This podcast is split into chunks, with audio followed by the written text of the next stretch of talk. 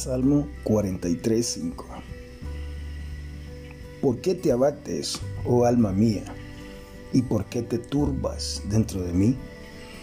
Espera en Dios, porque aún he de alabarte, salvación mía y Dios mío. La depresión es uno de los problemas más comunes y debilitantes que enfrentamos.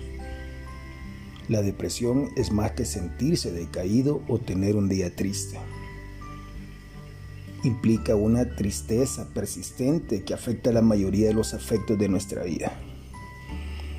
Los síntomas duran más de dos semanas y pueden incluir estado de ánimo triste o decaído, pérdida de interés en actividades normales, pérdida o ganancia de peso, problemas con el sueño, agitación, fatiga, sentimientos de indignidad, culpa inapropiada, dificultad en la concentración, desesperanza y pensamientos suicidas.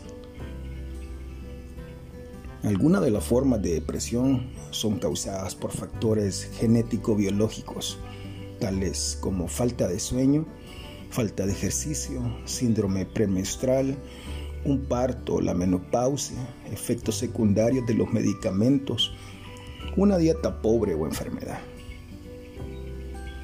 Otras depresiones tienen raíces en causas psicológicas, cognitivas y espirituales como problemas familiares, tensión debido a las múltiples funciones que enfrenta cada día, desigualdades sociales como pobreza y abuso, pérdida, pensamiento negativo, pecado, ira y dolor sin resolver,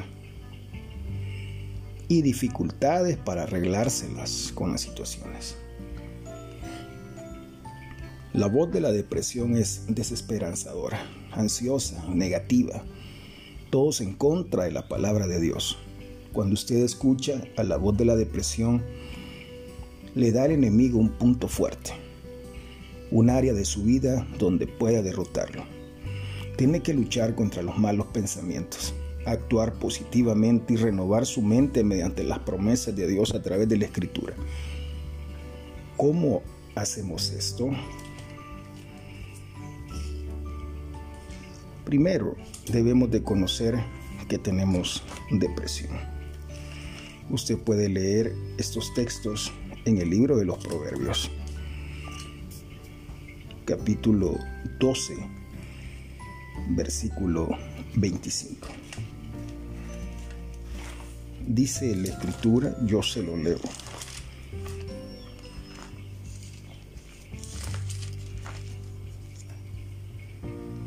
La congoja en el corazón del hombre lo abate, mas la buena palabra lo alegra.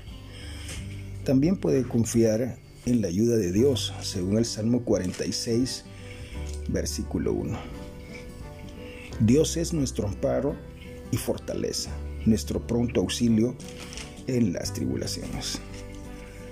También puede usted alabar a Dios a pesar de las circunstancias no es difícil, tampoco imposible.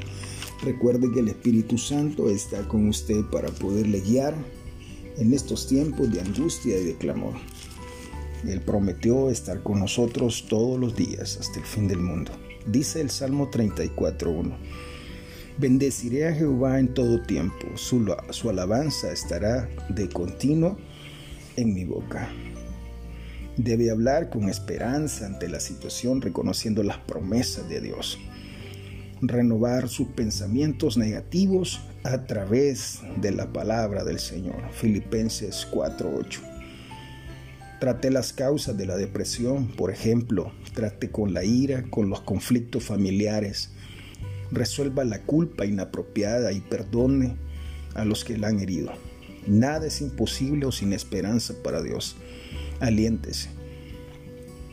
La palabra de Dios nos da muchos ejemplos de personas que lucharon en las profundidades de la desesperación. Por ejemplo, Moisés, Job, Pedro, los israelitas, Noemí, Jeremías, David, incluso hasta Elías. El ejemplo más poderoso que dio Dios fue Jesús. La noche de su aflicción en el huerto por su muerte cercana, comenzó a entristecerse y angustiarse en gran manera. Usted lo puede leer en Mateo 26, 37. Jesús se enfrentó a la desesperación completamente solo, respondió orando aún más intensamente. Él se sometió a la voluntad del Padre.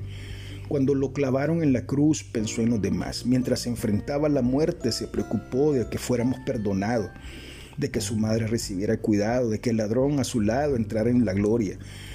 Qué modelo para nosotros. Enfrentar nuestro tiempo más oscuros, someternos a la voluntad del Padre, cambiará nuestra atención a las necesidades de los demás y alabar a Dios por la victoria de la cruz.